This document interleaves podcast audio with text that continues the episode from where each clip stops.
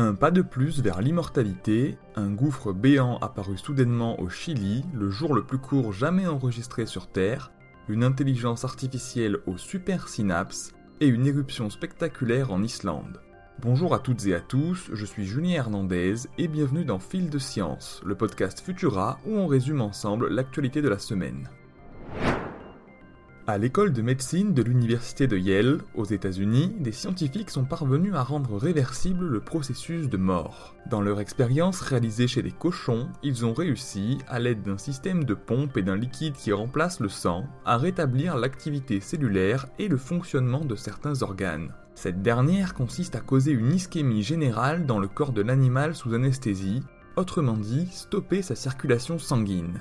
Lors de l'expérience, les cellules musculaires du cœur ont pu se contracter à nouveau. La circulation a même été rétablie dans l'ensemble de l'organisme étant donné que des cellules rénales et hépatiques ont elles aussi repris leur activité. Du côté du cerveau, malgré l'observation de mouvements involontaires, les cochons étaient toujours en mort cérébrale. Si elle est une prouesse, notamment afin de servir des applications concrètes comme prolonger la vie d'un greffon ou soigner des tissus endommagés par une ischémie, cette expérience et les prochaines qui suivront probablement soulèvent des questions éthiques majeures. En effet, imaginons que l'activité cérébrale soit restaurée, cela irait probablement de pair avec une extrême souffrance causée envers l'animal.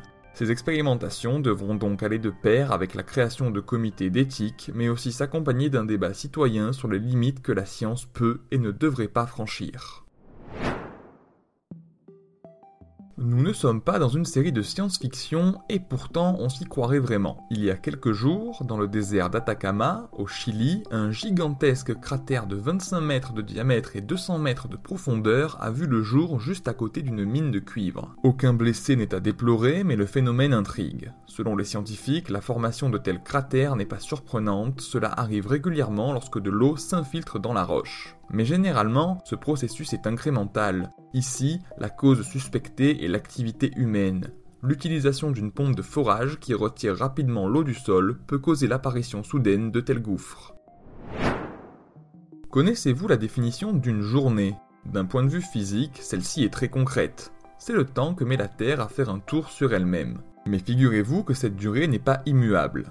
Si notre cerveau humain n'arrive pas à percevoir ces changements infimes, les instruments physiques, eux, peuvent les capter. Le 29 juin dernier était ainsi le jour le plus court jamais enregistré par les horloges atomiques. 1,59 millisecondes de moins que les 24 heures usuelles. Les physiciens tentent de comprendre ce phénomène d'accélération, mais pour l'instant, beaucoup d'hypothèses coexistent. Les forces de marée, le climat et la fonte des glaces polaires, ou encore les mouvements internes ou de l'atmosphère de notre Terre.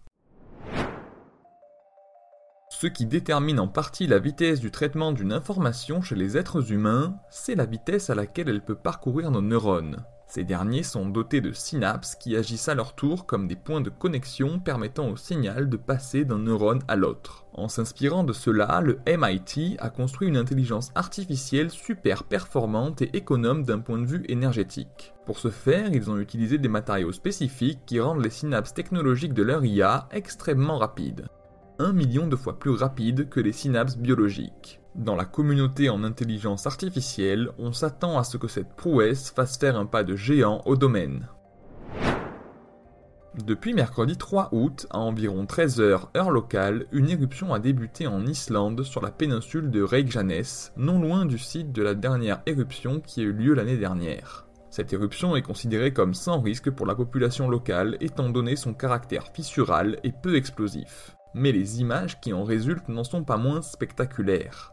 Le direct de ce fabuleux spectacle naturel et nos autres actualités sont à retrouver sur Futura, bien entendu.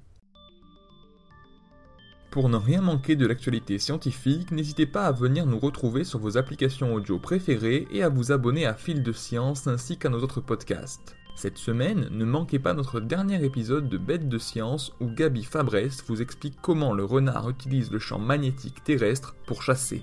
Pour le reste, on se retrouve vendredi prochain avec toujours plus de nouveautés scientifiques. Et d'ici là, bon week-end à toutes et tous.